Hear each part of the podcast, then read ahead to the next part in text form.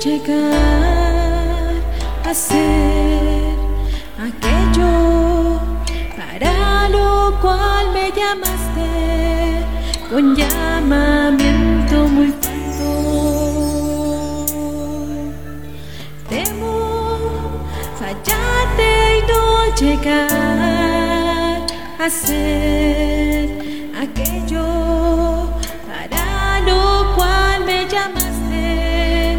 un llamamiento muy santo.